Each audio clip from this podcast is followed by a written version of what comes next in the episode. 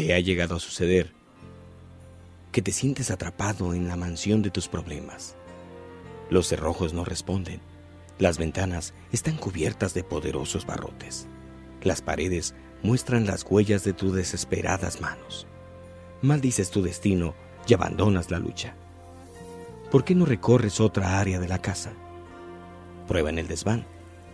Ahí hay una pequeña ventana insignificante y olvidada. Aparentemente está cerrada, pero insistiendo, cederá ante la presión de tus dedos.